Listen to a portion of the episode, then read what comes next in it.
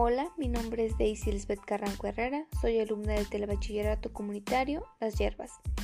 En esta ocasión les estaré hablando de un tema que sin lugar a duda a todos nos interesa y nos llama la atención, costumbres y tradiciones, pero no de cualquier lugar. Esta vez me enfocaré en las costumbres y tradiciones de nuestro bello Dolores Hidalgo, que como sabemos es un lugar lleno de historia.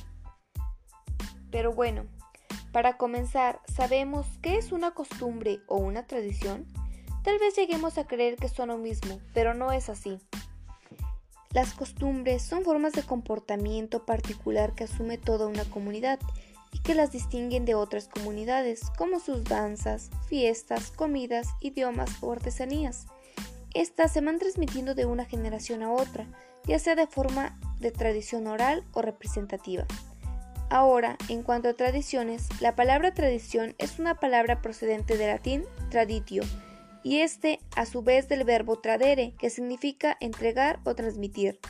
Entonces, las tradiciones son la transmisión de costumbres, comportamientos, creencias y leyendas para las personas de una comunidad y lo que es transmitido se convierte en parte de su cultura.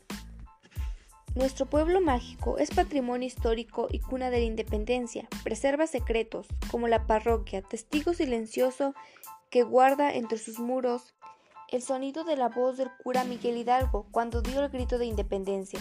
Mientras caminas por este interesante pueblo de museos y monumentos que narran una gran historia, hay que dejarse cautivar por este lugar lleno de tradiciones. En Dolores Hidalgo cada rincón tiene una historia e innumerables leyendas.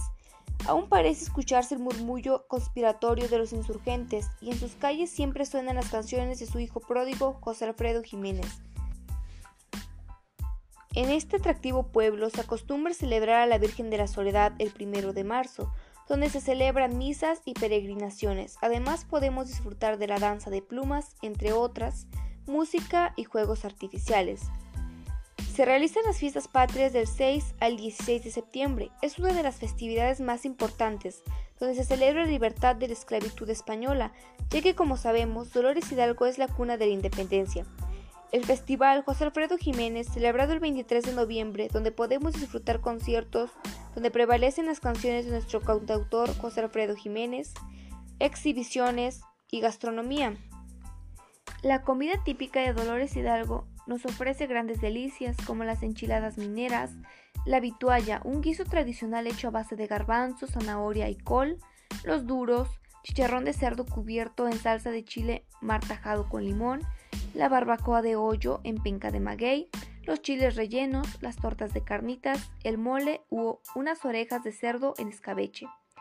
También podemos encontrar tortitas de capón de dedo, nopales en salsa roja, gorditas de avena con espinaca, tortitas de acelga rellenas de queso, gorditas de trigo con piloncillo, mole con pollo, arroz, frijoles y pastel de zanahoria, parte de la comida típica de la región que presume los exquisitos platillos resultado de sus recetas ancestrales. Para los paladares exigentes, probar algunos de sus platillos más exóticos puede ser un buen plan. Algunas opciones son una paloma rellena, ardilla en salsa de chipotle, conejo en mole verde y tortitas de quelites e interesantes propuestas para degustar. Sumado a ello, visitar Dolores Hidalgo implica un paso obligado por algún puesto donde venden nieves. Se destacan por su variedad de sabores que solo allí podrás encontrar, por mencionar algunos, tuna, pétalos de rosa, chicharrón, chile, queso, tequila, nopal, aguacate, camarón, coco con arroz, café con crema, pulpo, garambullo, pulque, miel de abeja, mezcal y mole. Tienes que probarlos. Dolores Hidalgo es un destino fascinante que te espera para sorprenderte con su arte gastronómico que seguro vas a disfrutar. Además, podemos encontrar la talavera, alfarería, carpintería y la elaboración de textiles, muestra significativa de las artesanías dolorenses.